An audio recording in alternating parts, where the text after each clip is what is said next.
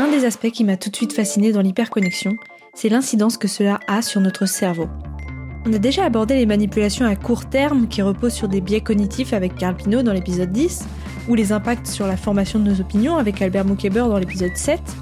Mais aujourd'hui, nous allons aborder les impacts de l'hyperconnexion sur la construction de notre cerveau, notamment au début de la vie. Pour cet épisode, je reçois Anne Monnier. Anne est titulaire d'un master en neurosciences et est spécialisée dans les questions liées au réseau de l'attention.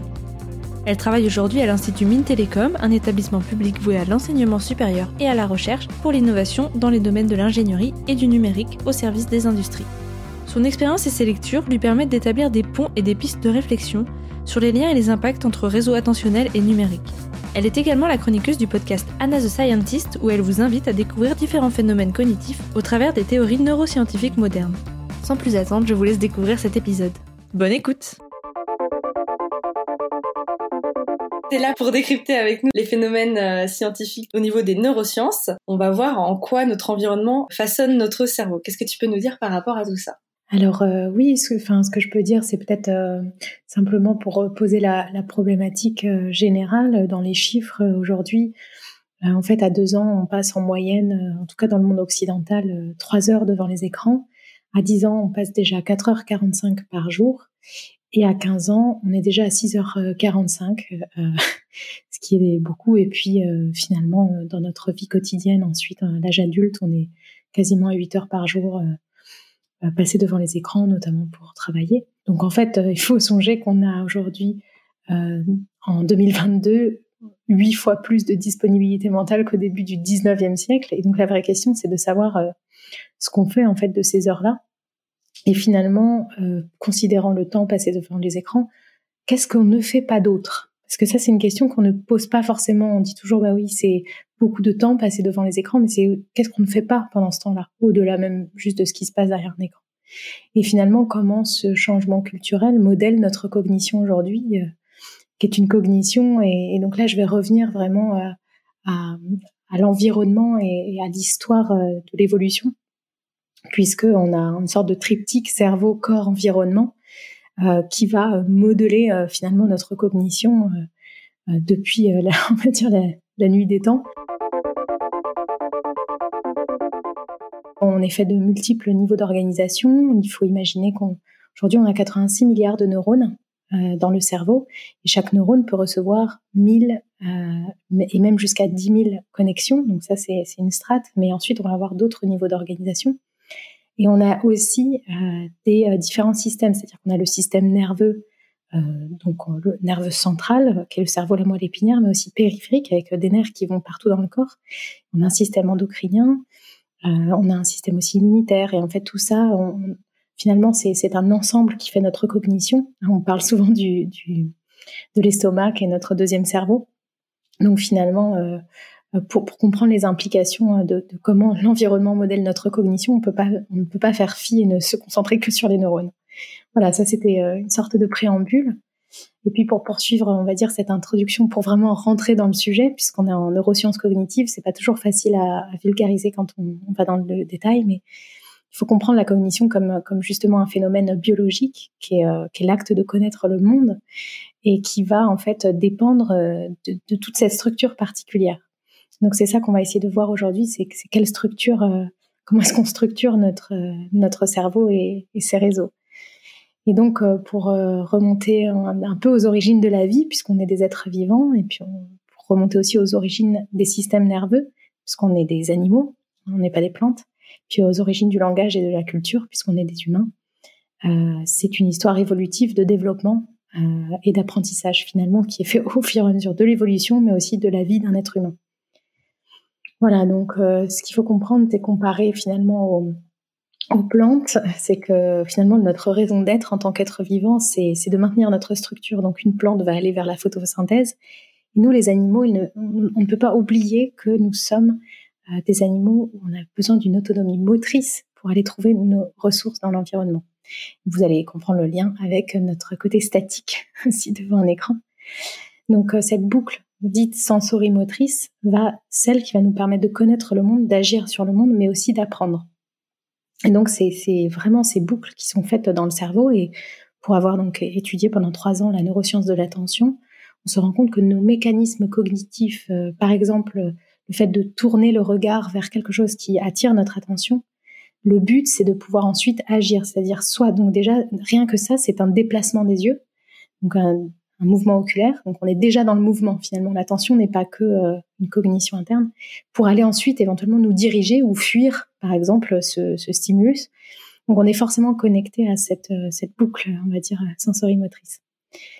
Voilà, et donc au fur et à mesure de l'évolution, hein, depuis les premières cellules euh, jusqu'à l'être humain, c'est cette boucle qui va se complexifier. Au début, on est vraiment dans, la capacité à, se mettre en mouvement, et puis on a euh, des, millions d'années de, développement, et donc, on, par exemple, le cerveau des hominidés va tripler de volume euh, donc euh, en allez, 60 millions d'années environ, ce qui est assez court à l'échelle des 4 milliards d'années euh, d'évolution de la vie.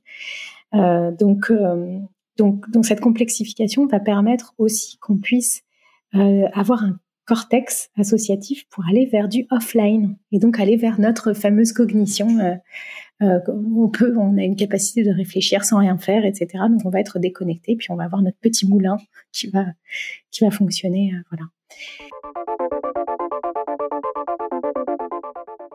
Et, donc pour finir un petit peu, rappelons que l'être humain, en fait, on, est prématuré. C'est-à-dire qu'on est au bout de neuf mois et on n'est pas fini. C'est-à-dire qu'un même un bébé éléphant, euh, bah, il va pouvoir se mettre sur ses quatre pattes dans les 12 heures qui vont suivre euh, un bébé, je sais pas, cheval, un poulain, va pouvoir se mettre sur ses quatre pattes euh, très vite et va pouvoir euh, commencer à gambader, à se mouvoir. Et ben nous, il va falloir attendre deux ans pour que l'enfant puisse manger de manière autonome et se mouvoir. Donc on est clairement prématuré. Alors ça, c'est dans l'histoire de, de, la taille des bassins, etc. Le fait qu'on se soit qu'on se soit redressé. Euh, mais qu'est-ce que ça, enfin, la conséquence directe, c'est qu'on a une partie de notre vie enfant qui va durer euh, quasiment deux ans, qui, qui, qui, va être cette période critique, très vulnérable, où on va terminer euh, une grande partie de notre cerveau, mais qui en fait, c'est un cerveau qui va se développer jusqu'à l'âge de 25 ans. Euh, et qui va avoir une plasticité extrêmement forte. Et cette période critique, jusqu'à l'âge de deux ans, on a plusieurs périodes critiques. Celle jusqu'à deux ans, c'est notamment la raison pour laquelle bah, on dit zéro écran avant deux ans, c'est pas pour rien, et donc euh, vous allez comprendre euh, tout à l'heure. Ok, super, super riche. Alors déjà, je trouve que il y a des choses qui ressortent effectivement qui sont pas forcément évidentes euh, de prime abord. C'est effectivement que le cerveau, il n'est pas tout seul comme organe juste dans notre tête. Il est vraiment lié à tout le tout ce qu'on peut vivre, à notre corps, à la façon dont on se boue et à notre environnement et à nos relations. Donc ça, déjà, je trouve que ça ouvre déjà un petit peu euh, notre vision des choses, quoi, le cerveau qui paraît un peu mystérieux coincé dans sa dans sa boîte crânienne. Euh, et puis euh, et puis ouais, le fait que tu dises qu'on est prématuré, ça, je trouve c'est aussi hyper parlant parce que bah, évidemment que si on est encore en pleine construction et qu'on manque d'une totale autonomie et qu'on est encore super influençable en, train de, de créer toutes nos fondations, évidemment qu'on est très vulnérable et que les, écrans dont on va parler euh, ont, un impact euh, beaucoup plus fort quoi. Donc euh, donc déjà je trouve qu'effectivement tu poses de très bonnes bases pour pour la suite et donc maintenant qu'on sait tout ça, est-ce que tu peux nous parler plus précisément des réseaux de l'attention puisque tu nous as dit que tu les avais étudiés pendant trois ans. Qu'est-ce que c'est À quoi ça correspond ces réseaux de l'attention et du coup quels sont les impacts des écrans sur eux quoi? Tout à fait. Comment ces réseaux sont créés? Effectivement, on va on va passer par faire un petit zoom sur les neurones et les synapses. C'est-à-dire que donc les neurones, je vous ai dit tout à l'heure, on en a 86 milliards. Et effectivement, quand on est, il faut imaginer, on les a quasiment tous. C'est-à-dire qu'on est avec tous nos neurones. En revanche, ils sont très peu connectés. Et donc, la première chose, c'est que ça va être vraiment ces connexions entre neurones qui s'appellent les synapses. C'est vraiment la, capacité des, neurones à se connecter entre eux. Comment vont se créer ces synapses? Alors, il faut imaginer que dans cette période critique, c'est absolument extraordinaire. Tout à l'heure, on a dit un neurone va avoir environ 1000 à 10 000 connexions avec les autres neurones. Donc, euh, c'est des, connexions qui vont devoir se développer de manière extrêmement rapide pendant des années pour pouvoir avoir les connexions qu'on a ensuite à l'âge adulte, etc. Et en fait, pendant cette période, euh, sur une minute, donc la, la période vraiment critique, hein, celle d'un enfant de 0 à 2 ans, en une minute, il va créer 100 000 synapses. C'est-à-dire que pendant qu'on parle à un enfant, il aura créé 100 000 synapses. Et ça, ça va se produire pendant deux ans. Puis ensuite, ça va, ces, synapses vont, se développer comme ça jusqu'à l'âge de 7 ans, puis on va avoir une réduction au fur et à mesure jusqu'à l'âge de 15 ans. Et à l'âge de 15 ans, ce qui va se passer, c'est qu'on va avoir un élagage qui va être fait sur l'ensemble de ces synapses. Alors évidemment, c'est quand je vous dis à 15 ans, là, c'est pas à 15 ans pile. Donc on est vraiment sur euh, et des synapses qui vont se créer de manière très forte, et en même temps une réduction. Tout ça, ça va être plutôt progressif. Et puis un élagage qui va être fait pour aller sélectionner finalement les meilleures routes de connexion entre les neurones qui vont s'étoffer, qui vont se solidifier, qui vont être de plus en plus fortes. Et donc tout ça va être euh, euh, soutenu par plusieurs choses. Donc je ne vais pas rentrer vraiment dans, tout le détail, mais on va voir les hormones de croissance qui vont permettre euh, ce développement synaptique. On va avoir le sommeil qui va être, qui va rentrer en jeu, qui va être extrêmement important. On va avoir tous les neurotransmetteurs et notamment la, dopamine qui fait partie du circuit de la récompense, qui va entretenir et, solidifier ces, neurones. Et puis on a une règle qui est très connue, qui est le fire together, wire together, la règle de Hebs. Donc c'est-à-dire que quand deux neurones vont être activés en même temps, euh, à ce moment-là, c'est là où ils vont pouvoir commencer à, créer une connexion entre eux physique. Hein. Là, on parle bien des, connexions physiques pour que les influx nerveux puissent, euh, puissent passer. Donc c'est comme ça qu'on va avoir de l'apprentissage dit associatif. C'est donc les, fameuses expériences pavloviennes, hein, le, chien, euh, c'est-à-dire qu'on a euh, un chien, on met des croquettes, à chaque fois qu'on met des croquettes, on va sonner une cloche, et puis après quelques fois, quand on va sonner une, et puis il va se mettre à baver, puisqu'évidemment il, il va se mettre à saliver pour parce qu'à la vue des croquettes, et puis finalement quand on va sonner la cloche au bout de quelques, quelques exercices, il va se mettre à saliver euh, tout simplement en prévision des croquettes parce qu'il aura associé ces deux. Donc ça, c'est très symbolique, dans mais, mais c'est comme ça que ça se passe au niveau des synapses. Donc voilà, donc c'était vraiment important de, de, de, revenir sur ce, sur ce principe-là. Et, euh, et c'est ça qui va permettre aussi, donc c'est ce qu'on appelle le conditionnement, euh, qui va être euh, clairement soutenu par la dopamine qui est faite dans euh, le circuit de la récompense et donc, euh, le circuit de la récompense qui va être notamment dans la recherche d'informations, circuit de la récompense qui va être très, très, très soutenu par le sucre, hein, qui est la première addiction de l'être humain avant toutes les autres, puisque c'est celui-là qui va vraiment soutenir euh, tout le système de récompense. Donc ça aussi c'est très important parce qu'on a là on a le, combo écran et sucre qui va être euh, qui va être très très difficile ensuite de s'en sortir s'il a été trop trop mis en place.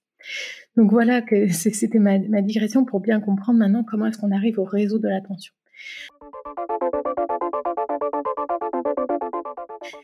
Et donc pour se concentrer sur les réseaux de l'attention, on va en avoir trois.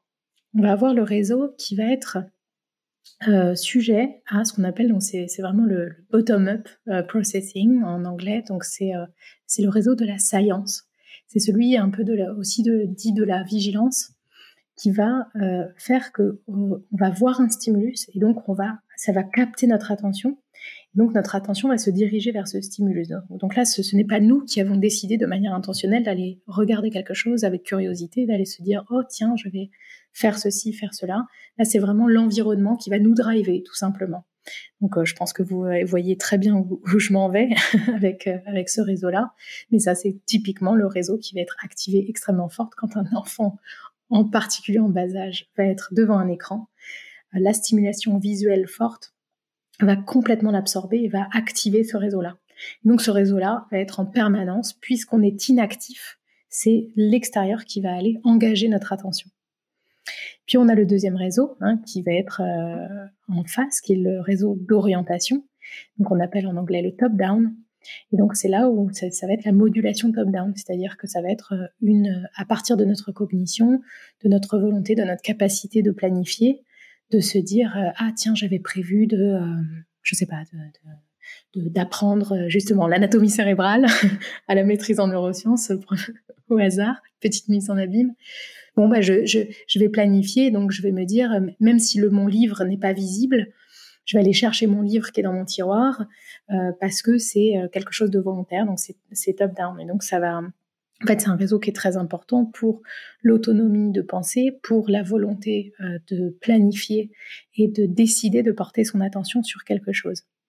Puis dans tout ça, on va avoir un troisième réseau qui est dit le réseau exécutif. Et le réseau exécutif, là, ça va être plutôt la prise de décision Et donc, qui, finalement, ça va être un réseau qui va, qui, dans l'attention, on va un peu peser le pour et le contre. Hein. On va prendre ça symboliquement, mais ça va être vraiment le réseau de la prise de décision. Et donc, euh, donc pour, pour faire court et pour aller euh, droit au but après tous ces longs préambules, c'est vrai que ce qui, ce qui a été euh, noté, c'est qu'un enfant vraiment en bas âge, qui est en plein en train de développer et ses réseaux anatomiques et ces réseaux effectivement dynamiques, qui sont ensuite à l'usage euh, qui peuvent s'activer même à moins d'une seconde. Hein. D'un coup, euh, euh, l'attention, ça va être, c'est pas un combat parce que le, mot combat c'est un peu négatif, mais ça va être un combat de chaque milliseconde. C'est-à-dire que c'est une vigilance constante, c'est-à-dire qu'on a un niveau d'éveil, on va voir, je sais pas, un gâteau qui est sur la table alors qu'on est en train de faire un truc et on va se dire, oh tiens, un petit gâteau, hop, et là on perd notre fil. et donc c'est ce fil, cet équilibre permanent euh, qui est qui est très très important euh, pour tout un tas de choses. Euh, peut-être on, pourra en parler un petit peu après. Mais, mais voilà les, les, réseaux qui sont en jeu et qui fait que si de manière très jeune on a pu développer ce réseau aussi d'orientation, à savoir on n'est pas juste passif derrière un écran à activer le réseau de vigilance, mais qu'on est dans un environnement à aller vers un objet, puis un autre, avec la boucle sensorimotrice qui se met en place. D'un coup, on va avoir un autre réseau qui va faire la balance, qui va être celui top-down de décision intérieure et qui va, qui va permettre quelque chose de moins, euh, de moins passif ensuite. Euh, ce qu'on peut constater notamment chez, euh, dans un certain nombre de crèches qui ont récupéré un certain nombre d'enfants après les confinements Covid, euh, d'enfants qui ont été volontairement ou d'ailleurs involontairement, euh, qui, quand euh, la maman ou le papa regarde la télé et l'enfant est à côté, finalement voit cet écran, c'était pas forcément volontaire, vont être absorbés pendant, pendant des heures durant sur, sur ces dessins animés qui, qui s'enchaînent les uns les autres. Il me semble que, que tu as déjà fait des podcasts sur les enchaînements de, des, des différents réseaux sociaux, YouTube et compagnie, euh, pour, pour, ne pas en nommer un, désolé pour YouTube. Euh, et, donc, euh, et, et, donc, en fait, que ça s'enchaîne comme ça, qui ne permet pas voilà, le temps de respiration et l'activation d'un autre réseau.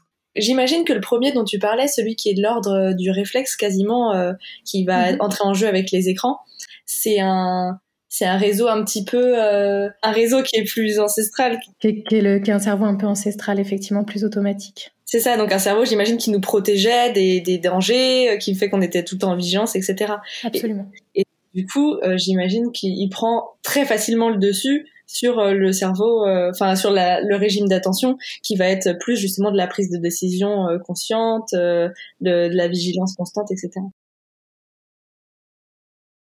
oui, et pour reformuler, c'est aussi le, le effectivement, c'est un réseau de la survie ouais. qui, qui fait que euh, ce réseau de vigilance permet de, de voir une, un prédateur euh, qui, qui farfouine dans les feuilles euh, mm-hmm. au loin, etc. Et donc, c'est d'ailleurs dans l'attention visuelle hein, qui est, l'objet de ma maîtrise, mm. on voit que le système périphérique, c'est-à-dire qu'on a la focale au niveau de, de du champ visuel. Hein. On, on, a toute la, toute la focale. C'est pour ça qu'on déplace notre regard, c'est pour pouvoir faire le point.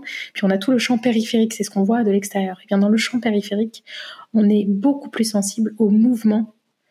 Et c'est juste un mouvement qui va nous faire bouger la, mmh. la tête plus que finalement euh, un contraste ou autre chose. Et pour la focale, on a besoin de, de, assez fort. Mmh. Donc une notification un petit peu sur notre euh, vision périphérique, elle va très vite capter notre attention donc. Oui. Très facilement. Voilà. Sauf ouais. si on est absorbé par un écran qui est trop fort. Oui, voilà, sauf si on est encore plus fort, effectivement encore plus saillant. Ok. Et donc du coup effectivement, euh, j'imagine que ça crée des différences aussi très euh, fortes entre un enfant qui est constamment euh, passif et qui se laisse absorber par ce réseau attentionnel euh, euh, devant les écrans, à consommer du contenu en permanence, et un enfant voilà qui commence déjà à développer euh, son réseau euh, de la décision, de la de l'intention, à aller comme tu disais en plus euh, explorer aussi son système sensorimoteur. Donc ça oui. crée des grosses différences entre ces enfants, j'imagine. Ça crée une grosse différence et c'est là où on arrive à la période critique. Ouais. C'est que c'est une différence qui à un moment donné est irréversible. Okay. Et hum, donc, on a plusieurs périodes critiques. Il y a les 0-2 ans, notamment sur ce développement euh, synaptique, où je dis c'est 100 000 synapses à la minute. Enfin, faut mmh. imaginer, c'est, c'est quand même de la folie. Ouais. À découvrir tout à créer, en fait. Donc, euh... c'est ça. Et donc, ouais. on aura donc cette plasticité, donc ça s'appelle la plasticité cérébrale. C'est la capacité à créer de nouvelles synapses ou à modifier certaines synapses. Elle, on l'a toute notre vie, mais dans des proportions absolument incomparable, effectivement, sur cette période de 0-2 ans, puis jusqu'à 7 ans, puis jusqu'à 15 ans, puis 25 ans, puis ensuite toute notre vie. Donc moi, aujourd'hui, euh, voilà, 35 ans, euh, je suis encore euh, tout à fait plastique, je suis, je suis capable d'apprendre, je suis capable de modifier certaines synapses, mais dans des mesures très très différentes, notamment à cause de ces hormones de croissance que nous retrouvons dans l'âge enfantin. Et c'est ça qui va permettre de driver ces, ces, créations synaptiques euh, très fort. Et donc derrière, il y a un côté irréversible. Et, donc c'est ce qu'on voit, euh, ce que je disais après certains enfants euh, pendant le confinement qui ont été trop mis derrière les écrans à moins de deux ans, en fait, ils, deviennent apathiques. C'est-à-dire qu'ils n'ont plus de motivation intrinsèque. Si on les assoit quelque part, bah, ils vont rien faire de particulier. Ils vont pas aller chercher, enfin, utiliser ce réseau de l'attention de l'orientation puisqu'ils l'auront pas développé. Et donc, ça va être compliqué d'aller le redévelopper. Je ne dis pas que c'est impossible, mais on va avoir quelque chose qui ne pourra pas revenir dans des proportions euh, normales. Hmm. Donc derrière, eh bien, on a des conséquences euh, qui peuvent être euh, dramatiques sur, sur la suite de l'enfance et sur, sur la capacité de cognition générale sur la suite. Du coup, j'imagine que ça a aussi des conséquences sur le bien-être de l'individu. Ça doit, euh, ça doit engendrer. Bon là, je, je, je, m'éloigne peut-être un petit peu, mais j'imagine que dans cet état apathique, ça, ça doit engendrer même des états un peu dépressifs, euh, des manques de motivation. Enfin, ça doit être très compliqué. Alors pour ce qui est de la dépression, si si, on peut en parler parce que j'avais étudié quelques articles sur le sujet. Euh, en fait, il y a plusieurs choses en jeu. Il y a les réseaux synchronisés et désynchronisés et la capacité d'attention soutenue. Donc c'est un état modifié euh, qui s'appelle le flow.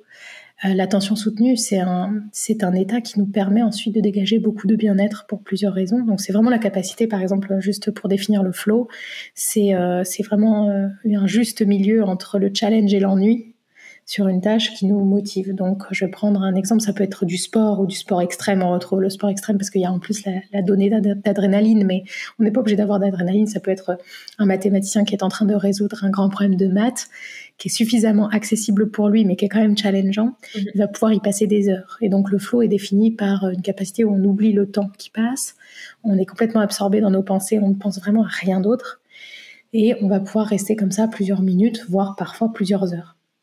Et donc, euh, cette capacité soutenue d'attention nécessite un certain nombre de neurotransmetteurs, notamment la, dopamine, qui va permettre de soutenir les, réseaux de l'attention, et donc qui derrière, en fin de course, va permettre en fait un sentiment de bien-être, parce qu'on a un sentiment d'accomplissement d'une tâche ou de dépassement de soi, mais aussi avec de la dopamine, qui est quand même aussi euh, une hormone. Alors, il y a plusieurs hormones, il y a la sérotonine aussi dans les hormones du bonheur, mais la dopamine en fait vraiment beaucoup partie, qui est l'hormone de la récompense, etc.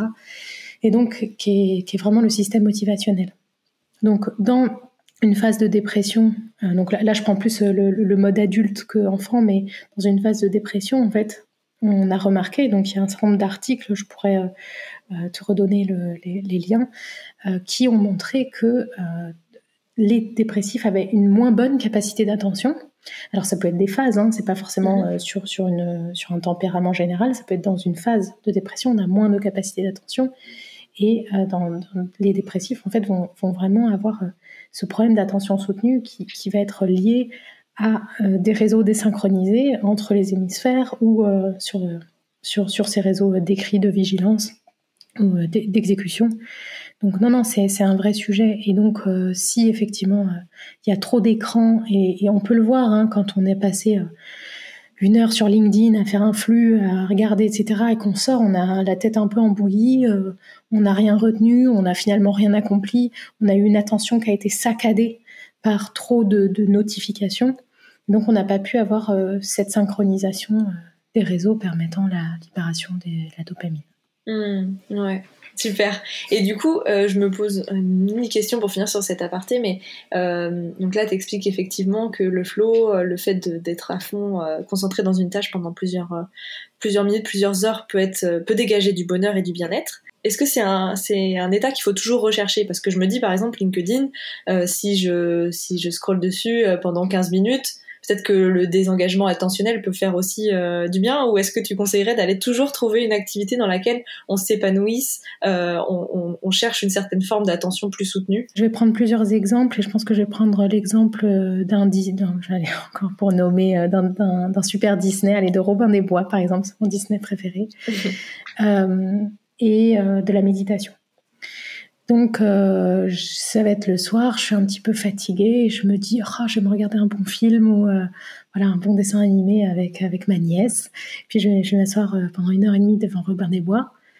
Eh bien, qu'est-ce qui va se passer pendant une heure et demie? Je vais avoir une attention soutenue qui va durer une heure et demie, mais qui va pas forcément me coûter mm-hmm. mon énergie puisque c'est un, une attention de saillance. Donc, je me laisse emporter par ce qui se passe devant mon écran et pour autant, quand je ferme, je suis contente, je suis passée au travers euh, de, ce, de ce film que j'aime bien. Euh, mais c'est pas forcément pour autant quelque chose de euh, volontaire, fastidieux, mhm. qui nécessite de l'effort. Ouais, très bien. Ouais. Donc, euh, donc moi aujourd'hui, les études que j'ai vues vont plutôt à, à soutenir bah, la thèse que, que, ces attentions soutenues et de, de longue période peuvent favoriser effectivement le bien-être, etc. Euh, encore une fois, euh, tout est question d'habitude et de proportion. Si on parle de 15 minutes de LinkedIn euh, dans la journée ou si on passe une année à sauter sur les réseaux sociaux d'information en information, je pense que on n'est peut-être pas obligé de le faire 8 heures par jour, mais sur, sur l'attention soutenue, mais qu'il y a sûrement une proportion à trouver.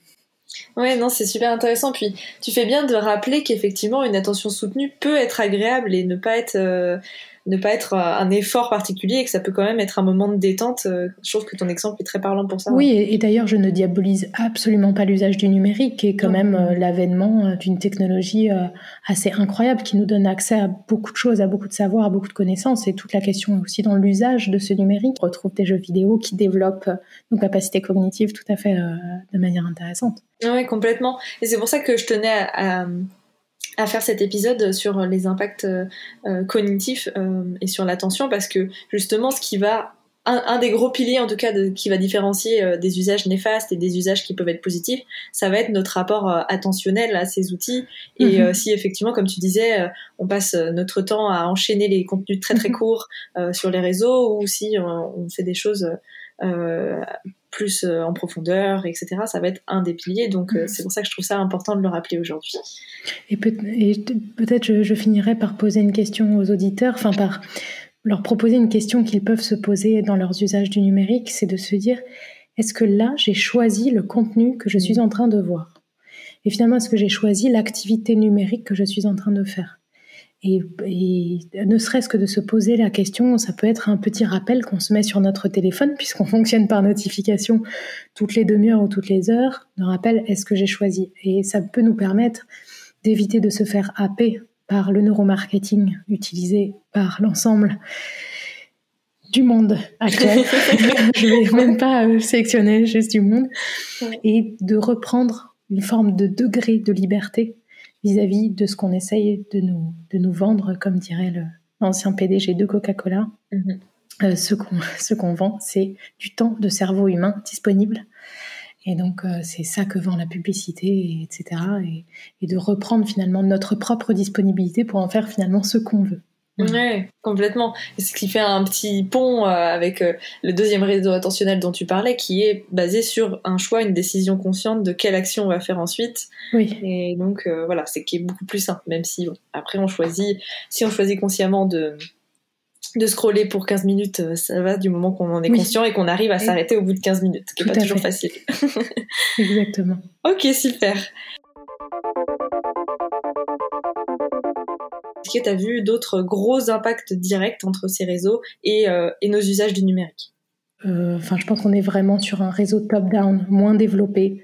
Euh, sur, sur les enfants en bas âge et donc qui vont être corrélés aux troubles de l'attention qui ont explosé sur les 15 dernières années chez les enfants et les baisses de QI. On est obligé de, mentionner aussi ce, ce point, puisque le QI est aussi calculé sur une capacité psychomoteur et sur une capacité attentionnel en fait. Hein, mm-hmm. si on ne peut pas porter attention à la question et aux, euh, et aux, différentes euh, problématiques, etc., euh, bah, évidemment, on perd en, capacité cognitive. Et donc le QI, c'est quelque chose qui se, qui se muscle aussi, qui se travaille, et notamment grâce à l'attention, à l'attention, pardon. euh, oui, tout à fait. C'est-à-dire que le QI euh, même évolue, c'est-à-dire qu'on peut le, le, mesurer à différents stades de l'enfance et même adulte. Euh, et effectivement, il peut tout à fait se développer euh, par une capacité attentionnelle accrue et par euh, d'autres d'autres biais. Donc le QI n'est pas forcément figé. Euh, on a une part de génétique certes, mais en fait on a énormément une grande part de l'environnement mhm. qui va avoir euh, un effet sur nos capacités cognitives. Hein. Tout enfant est en capacité d'apprentissage. Faut-il encore le mettre dans une situation où il peut dormir pour aller créer justement l'ensemble de de manière correcte l'ensemble de son encodage en mémoire, qui est aussi très lié hein, à un bon sommeil. Euh, qui va permettre d'avoir une capacité attentionnelle très forte. En, début de journée, on le voit, les enfants ont vraiment une, plus grande capacité attentionnelle le matin, et nous aussi d'ailleurs, mais ça se voit encore plus chez les enfants. Euh, et donc, euh, le QI peut tout à fait se développer dans une certaine mesure. Effectivement, euh, ces problématiques de, QI, d'attention, de, bien-être aussi, de pouvoir se concentrer, avoir des intentions, puis comme tu disais, repenser à des choses à faire hors des écrans parce que du coup, si on est dans cette permanence, dans ce flux permanent, euh, on, ne sait plus euh, quelle activité faire et comment se développer. Et cela reboucle avec euh, la question que je posais au début, c'est-à-dire qu'est-ce qu'on ne fait pas pendant ce temps-là? Et donc là, on voit aussi hein, l'obésité a notamment explosé pendant le confinement, mais enfin, même dans, le et les, problèmes cardiovasculaires dans le monde occidental. Aujourd'hui, je ne veux pas dire de bêtises, mais on est entre, 30, entre 40 et 50% de la population qui est en surpoids. c'est juste énorme. Euh, donc c'est aussi quand on est derrière un écran, enfin à moins effectivement d'être en VR, en réalité virtuelle et, euh, et, euh, et d'être vraiment dans, dans, une, on va dire dans une forme de sport, euh, c'est-à-dire que l'activité physique est aussi une des oubliées de, de ces heures passées devant l'écran. Donc on a, on a tout à fait des problèmes cardiovasculaires, des problèmes de sédentarité qui se sont développés avec l'usage accru du numérique je dirais statique mm. finalement. Ouais, donc de très nombreux impacts euh, très, enfin essentiels quoi. C'est vraiment, euh, c'est vraiment. Je pense à un truc pour faire la boucle de réseau attentionnel. Je pense à, à mon usage euh, aussi personnel. Euh, moi, j'ai 24 ans, donc euh, j'ai encore quelques mois pour, muscler mon cerveau euh, avant de, perdre en capacité. Mais je pense à quelque chose, c'est qu'il y a des phases de, ma vie où je vais être particulièrement sensible justement à toute cette saillance, à toutes ces, notifications, jusqu'à m'interrompre moi-même pour aller chercher et avoir du mal à aller dans cette attention soutenue parce que voilà je me sens Notamment, là, j'ai eu le Covid récemment, et j'ai trouvé que depuis que j'avais eu ce Covid, où, j'avais aucune concentration, tellement j'étais fatiguée, je pense, euh, mhm. euh, pendant deux semaines, et du coup, je, je, suis retombée dans cette spirale un petit peu de, de consommation de contenu euh, compulsive, mhm. et jusqu'à, donc, à mon retour au travail, à avoir du mal à ne pas m'interrompre pour aller checker mhm. des réseaux ou quoi que ce soit. Donc euh, bon, euh, j'ai désinstallé les réseaux du coup de mon téléphone pour me forcer à, à éviter. Mais du coup, euh, comment t'expliquer ça au niveau du cerveau qu'on a jusqu'à s'interrompre? Est-ce que c'est un besoin de, de, de saillance et de, de contenu? Est-ce que c'est la dopamine du coup qu'on recherche à ce moment-là? Ouais, tu as utilisé un bon terme, je pense, qui est approprié, c'est le mot compulsif. Mm-hmm. Donc dans le mot compulsif, on va retrouver le lien avec le réseau de l'addiction puisqu'on parle des réseaux, on a parlé du réseau de la récompense, du réseau euh, de la motivation et du réseau de l'addiction. Eh bien, c'est le même. C'est-à-dire qu'on est vraiment sur euh, le même circuit dopaminergique dans le cas d'une récompense, dans le cas de la motivation et dans le cas du développement d'une addiction. Euh, tout ça, hein, encore une fois, ancestralement, c'est relié à de l'évolution. Il faut imaginer que la nourriture n'était pas en abondance. Donc, euh, quand en fait, euh, c'est ce qui a permis notre survie, ce, réseau ancestral de la récompense.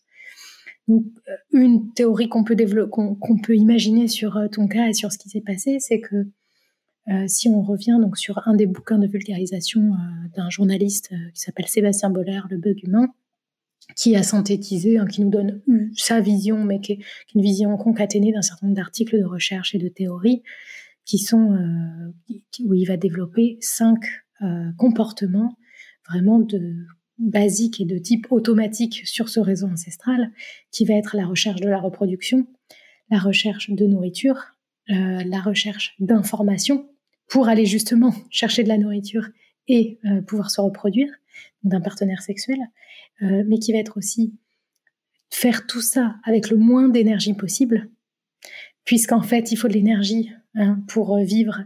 Donc, tout ce qui va nous permettre d'aller trouver de la nourriture ou un partenaire sexuel, par exemple, en, en, utilisant le moins d'énergie possible. Par exemple, Tinder, c'est juste un clic avec un pouce ou un doigt. Euh, qui était une autre affaire quelques années avant. Euh, euh, donc on va, il m'en manque un. Je suis désolée, il faudrait que je, reprenne, mais en fait, tout cela va, va nous va aller stimuler ce réseau de la récompense et qui, s'il est trop stimulé, va aller déclencher un réseau de l'addiction et donc plutôt des comportements compulsifs. Donc en l'occurrence, si tu as passé, euh, je sais pas, un mois euh, vraiment euh, chez toi un peu alité, etc., à avoir l'habitude d'aller sur des réseaux qui, les réseaux sont faits hein, avec les likes, notamment, puisque c'est, on veut toujours plus. Hein, on a été aussi câblé pour toujours plus, puisque, puisque c'est ça qui nous a permis d'aller chercher de la nourriture, etc. Euh, en fait, assez rapidement, cela redéveloppe le, une forme de système d'addiction qui, où on va avoir un petit réveil dans la tête qui va, nous rappeler à quel point c'était agréable d'aller sur les réseaux sociaux, de voir qu'on avait des likes sur, euh, sur nos posts, etc. Et donc tout ça, c'est, on a beau le savoir, on ne peut pas lutter. Je veux dire, avoir des likes, qu'on le veuille ou non, ça nous fait plaisir. Et même si on se dit non, mais moi je suis détaché, je m'en fous, c'est faux. C'est, un fonctionnement automatique, intrinsèque. On a le droit de s'en détacher mais intrinsèquement, non, ça fait plaisir. Et si on a eu 100 likes, eh ben, la fois d'après, on aimerait bien en avoir 102. Ça, c'est pareil. C'est comme ça qu'on est câblé. On peut lutter, on peut en avoir conscience et cette prise de conscience nous permet d'avancer. Mais voilà. Donc c'est ça que je dirais après finalement euh, une phase où on a des habitudes de typiquement de réseaux sociaux, etc. Et eh bien euh, sur la phase d'après on se remet au travail, on se remet euh, à faire d'autres choses, eh bien ça va nous revenir comme quelque chose de un peu comme une addiction euh, peut-être plus connue euh, de, drogue ou de substance, mais en fait l'addiction, c'est aussi l'addiction au jeu, c'est aussi l'addiction au numérique, aux réseaux sociaux, etc. Une proposition, c'est une proposition d'explication. Ouais, ouais, ouais, non, mais c'est clair, c'est super, euh, c'est super parlant. Et puis, effectivement, je trouve ça intéressant le fait que tu que tu expliques que ce soit un réseau commun en fait, et donc tu comprends bien que tu peux basculer mm-hmm. d'une frontière à l'autre pour tomber dans l'addiction assez facilement, quoi. Que c'est pas que tout ça est connecté, quoi. Tout à fait. Comme tu dis, il faut en prendre conscience, s'en rendre compte. Euh, franchement, si j'avais pas euh, supprimé mes, mes applications et tout, je, je, pouvais pas lutter, comme tu dis. Hein. Franchement, euh, c'est ce que j'essaye de, de, donner aussi dans ce podcast, des petites astuces pour pour, euh, pour comprendre, pour prendre conscience du coup, grâce à tout ce que tu nous as dit, j'espère que la prochaine fois que ça arrivera, les auditeurs ils sauront se dire, ok, là je suis en train de, de, de me tromper de réseau attentionnel, il faut, que, il faut que je reprenne le contrôle de mon intention euh, pour choisir sur quoi je mets mon attention. C'est bien dit. Est-ce que par rapport à tout ce qu'on a dit, est-ce qu'on peut déduire au niveau euh, euh, de la cognition des, recommandations dans nos usages numériques, des points euh, de méfiance et de vigilance, mais aussi des, usages... en fait, les usages, ce serait presque plus hors du numérique, mais en tout cas des, recommandations sur les usages numériques. Tu disais donc pas d'écran de 0 à 2 ans déjà. Alors ça, c'est la première recommandation, mais là, je veux dire, c'est même pas moi qui le dis. Hein. Ouais, bien sûr. c'est l'Institut de la petite enfance hein, qui, est, piloté par Boris Cyrulnik. Euh, sous Macron, ça a été demandé. C'est la, protection des 1000 premiers jours de l'enfance, 1000 considérant aussi les 9 mois de, de, grossesse, de, de, la phase fétale, etc., jusqu'à l'accouchement. Et donc, c'est cette grande vulnérabilité. Donc ça, c'est clair que c'est le numéro un, c'est zéro écran avant deux ans. Euh, voilà, on a le droit de voir une petite photo de papy-mamie sur le téléphone une fois de temps en temps, mais à part ça, c'est juste zéro écran. Il n'y a pas de dessin animé qui tiennent, il n'y a pas d'écran. De, Et d'ailleurs, on le voit très vite. Hein. Euh, je pense que tous les auditeurs qui ont des enfants savent très bien à quel point ce téléphone happe complètement mm. l'enfant, le rend hyper frustré, lui déclenche des crises quand on lui enlève, etc. Et ça, ça hein, on rappelle 100 000 synapses à la minute c'est ça la création euh, des réseaux de connectivité euh, à moins de deux ans. Donc ça, c'est la recommandation numéro une. Mais mhm. j'irais même sur la recommandation numéro deux, c'est qu'avant 7 ans, ce soit un usage extrêmement mesuré de ce numérique et que, en fait, on se repose bien la question qu'est-ce qu'on ne fait pas pendant qu'on met un enfant deux heures devant un écran? Qu'est-ce que cet enfant ne fait pas? Qu'est-ce qu'il ne développe pas de manière motrice? Qu'est-ce qu'il ne développe pas dans sa curiosité, dans son contact aux autres Parce que ça, c'est aussi une des choses qu'on avait oublié de, parler, qui est l'isolement. C'est-à-dire qu'on dit oui, mais je suis pas isolée parce que justement, c'est des réseaux sociaux. Oui, mais dans le contact humain, dans, la chaleur humaine, dans ce regard qu'on porte les uns aux autres, dans l'interaction. Un enfant va aussi se construire socialement. À comment est-ce qu'on interagit, comment je me positionne, c'est quoi les codes sociaux? Tout ça se développe aussi à moins de 7 ans. Donc s'il passe effectivement trois heures devant un écran pendant ce temps-là, alors il va peut-être pouvoir identifier des situations euh, dans ce qu'il voit euh, sur, euh, sur, sur son dessin animé ou sur, sur ce qu'il voit dans, dans, sa vie, dans une vidéo par exemple. Mais est-ce qu'il pourra transposer dans la vie réelle? C'est pas certain, puisqu'il n'aura pas forcément fait cette boucle sensorimotrice mm. à tester en fait ce qu'il aura appris dans le monde réel.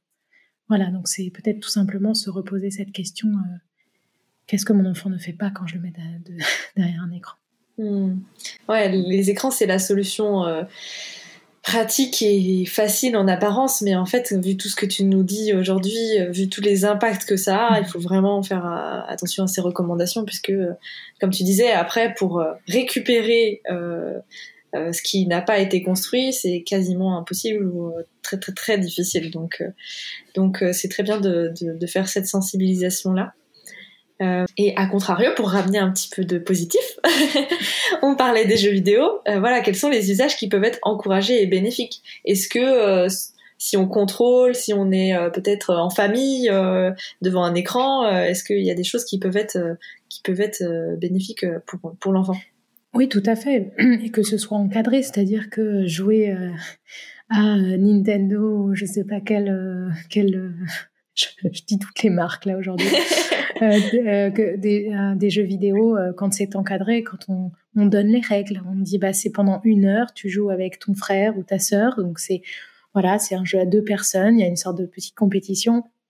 Et puis on apprend la frustration à l'enfant, c'est-à-dire qu'au bout de, on sait tous, hein, enlever un enfant d'un jeu vidéo, c'est compliqué, mais du coup, on apprend à gérer la frustration, à dire bah pendant une heure on a fait ça, on s'arrête à deux parties, on pose des règles, et donc, euh, et donc, donc voilà, c'est pas un mal en soi de, de, de, faire une heure de jeu vidéo euh, le samedi avec euh, avec son frère, mais je pense qu'il y a quelque chose de, de toujours mesuré euh, avec des règles qui sont posées, avec un temps, avec quelque chose qui peut être social, et dans ce cas, et voire moteur dans tous ces jeux qui se sont développés de manière développement moteur, où mhm. c'est tout à fait intéressant que ce soit il y a des jeux de, de musique aussi euh, qui peuvent euh, tout à fait soutenir le développement pédagogique. Mais tout n'est pas forcément bon. Euh. voilà, si c'est pour le mettre devant Candy Crush en prétextant que c'est un jeu vidéo, Candy Crush qui est très très bon sur le circuit de la récompense, très très bon, euh, très addictif, hein, compulsif dès la deuxième partie. Euh, voilà, je pense que c'est pas la peine d'aller sur du Candy Crush parce qu'il y a peu de compétences développées avec ce jeu. Ok, super. Si on constate que là, euh, notre enfant, il a déjà, euh, il a déjà 5 ans, il a quand même eu des écrans, euh, qu'est-ce que je peux faire pour l'aider et l'aider à renforcer ses réseaux de l'attention plus, plus maîtrisés et, et l'éloigner peut-être des écrans, quoi? Est-ce qu'il y a d'autres manières de le travailler? Parce que bon à 5 ans on va avoir du mal à le mettre à la méditation peut-être. Euh, non c'est pas vrai. Alors ah enfin oui oui tout à fait. Aujourd'hui il y a justement des programmes de méditation. Alors on, va plutôt appeler ça relaxation, on va appeler ça des exercices d'attention, tout simplement. On a aussi le neurofeedback, euh, qui est une technique euh, avec de l'électroencéphalographie. En fait, on mesure en temps réel euh, l'activité cérébrale de quelqu'un et notamment certains marqueurs de l'attention. Et donc, on va pouvoir dire à l'enfant s'il est, s'il est en attention ou pas avec donc un écran en face et on va lui faire faire un exercice et, de, et où il va devoir soutenir son attention. Donc aujourd'hui, par exemple, il y a des exercices de neurofeedback qui permettent de rétablir, euh, soit pour les enfants qui ont des troubles de l'attention ou de l'hyperactivité, d'aller réguler cette attention. Donc effectivement, je pense qu'on est sur un switch. Euh, c'est sûr qu'il y a des règles à mettre en place. Si on a un immense écran au milieu de notre salon, comme ça arrive à beaucoup de gens, euh, qui parfois même est allumé en permanence, ça arrive aussi à beaucoup de gens. Ça peut être tout simplement de nouvelles habitudes à mettre en place, à savoir éteindre cette euh, télé qu'elle ne s'allume pas avant 20 heures. Ça peut être euh, de mettre cette télé dans un autre endroit, peut-être une petite pièce, euh, un petit salon ou dans la chambre des parents pour que ce ne soit pas accessible à l'enfant. Qu'il n'est pas, parce qu'évidemment, s'il voit l'écran et qu'il a été habitué pendant ces cinq ans à le regarder, à avoir toujours quelque chose dessus, il va, en fait, ça va le tenter de le mettre mm. sous le nez, puisque du coup, avec le réseau de la science, il va voir cette télé et il va vouloir l'allumer. Donc, on peut aussi euh, déplacer euh, cette, euh, les écrans ou ranger les téléphones pendant un certain temps quand on est avec les enfants. Et effectivement, c'est sûr que ça prend plus d'énergie d'aller jouer dehors ou sur le balcon ou même en intérieur.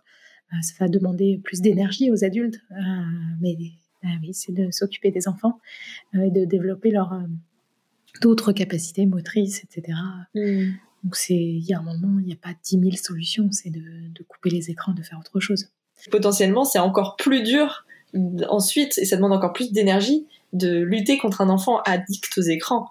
Si on l'a si on l'a habitué, alors peut-être que si on prend dès, le début de bonnes habitudes, bah, ce sera effectivement euh, plus de présence et plus d'attention euh, à l'enfant en permanence, mais peut-être qu'il n'y aura pas ce moment euh, conflictuel. Pour avoir vu quelques reportages ou des choses comme ça avec des enfants très très addicts aux écrans, c'est un combat perpétuel ensuite de, de, de regagner l'attention de l'enfant, d'essayer de lui faire faire d'autres choses, et c'est ça a l'air très conflictuel.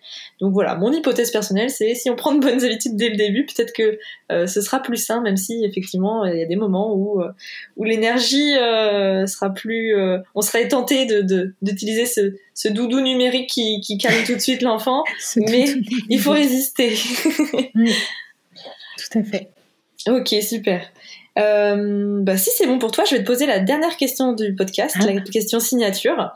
J'aime bien finir en proposant un challenge aux, auditeurs pour appliquer concrètement euh, ce qu'on a pu dire, euh, ou en tout cas essayer de, de, de voilà, de sortir de ces, ces théories et de d'en faire quelque chose de concret dans leur quotidien. Est-ce que tu as une idée de challenge? Pourquoi pas Ça peut être euh, comme ça hein, qui me vient euh, mhm. brûle pour point, c'est de prendre un dimanche ensoleillé on a envie de faire autre chose, de se dire que c'est une journée où on aura coupé le téléphone. À la place du téléphone, euh, donc on va le laisser sur dans le tiroir de la table de nuit jusqu'au soir.